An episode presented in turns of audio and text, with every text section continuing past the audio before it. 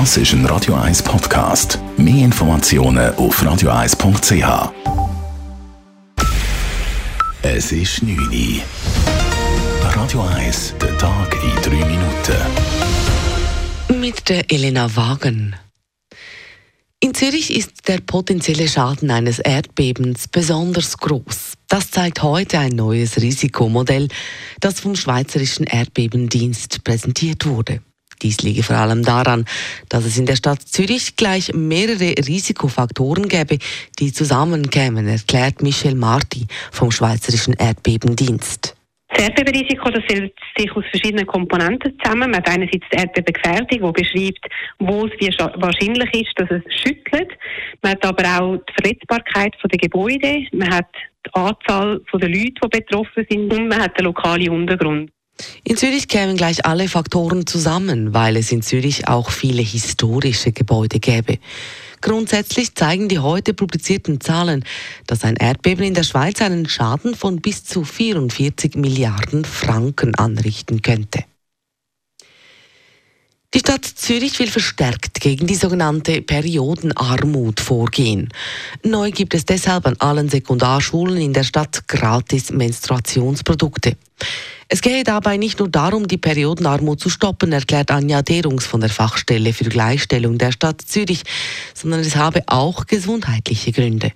Man findet zum Beispiel Informationen, was gibt es überhaupt für Menstruationsprodukte. Die sind so in den letzten Jahren, gibt es jetzt ja immer mehr, auch solche, die nachhaltig sind. Und es gibt auch Informationen zum Zyklus selber, was ist zu beachten oder was kann man auch bei Beschwerden und Endometriose machen. Zudem werde auch über neue Menstruationsprodukte informiert. Bereits seit knapp zwei Jahren werden an zehn ausgewählten Sekundarschulen gratis Binden und Tampons abgegeben. Wegen des guten Echos wird dies nun auf alle sechs Schulen sowie auch soziale Einrichtungen ausgeweitet. Schweizerinnen und Schweizer werden immer gebildeter. Laut dem neuesten Bildungsmonitor geben sich immer mehr Menschen in der Schweiz nicht mehr mit einer Berufslehre zufrieden, sondern hängen eine Hochschulbildung an. Studienautor Stefan Wolter. wenn man all die zusammennimmt, dann ist es heute so, dass rund die Hälfte, schon mehr als die Hälfte von der 25- bis 34-Jährigen haben so einen tertiären Bildungsabschluss in der Schweiz. Dennoch sei der Markt an gut gebildetem Fachpersonal nicht übersättigt, so Studienautor Walter weiter. Das sei daran zu erkennen, dass gut gebildete Leute nach wie vor besser verdienen würden als Menschen mit einer tieferen Ausbildung. Die Wahlbeteiligung bei jungen, insbesondere jungen Frauen, ist in der Stadt Zürich gestiegen.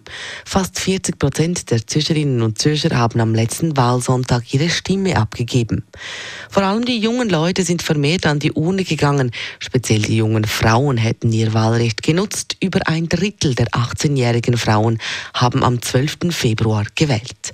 Das ist eine Zunahme von fast 7 Prozent im Vergleich zu den Wahlen vor vier Jahren, erklärt Philipp Möhr vom Statistikamt Stadt Zürich. Was man auch sieht, ist, dass nach dem 18. das Jahr die Beteiligung sinkt, bis so 2022 und nachher steigt sie wieder an. Der Trend, dass junge und vor allem auch junge Frauen häufiger teilnehmen, haben wir auch schon vor einem Jahr beobachtet bei den Gemeinderatswahlen in der Stadt Zürich. Dort äh, zeigen sich die gleichen Trends, wie wir jetzt auf kantonaler Ebene haben können beobachten mit steigendem Alter verändert sich die Geschlechterdifferenz aber weiter. Dann sind es die Männer, die deutlich häufiger wählen gehen als die Frauen.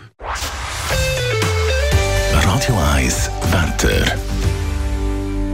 Morgen gibt es einen ziemlich durchzogenen Tag und immer wieder mal Regen ist möglich, aber es kann auch Aufhellungen geben, da uns dort Temperaturen am Morgen früh 2 bis 4 Grad zum Aufstehen und am Nachmittag dann doch bis zu 11 Grad. Das war der Tag in drei Minuten.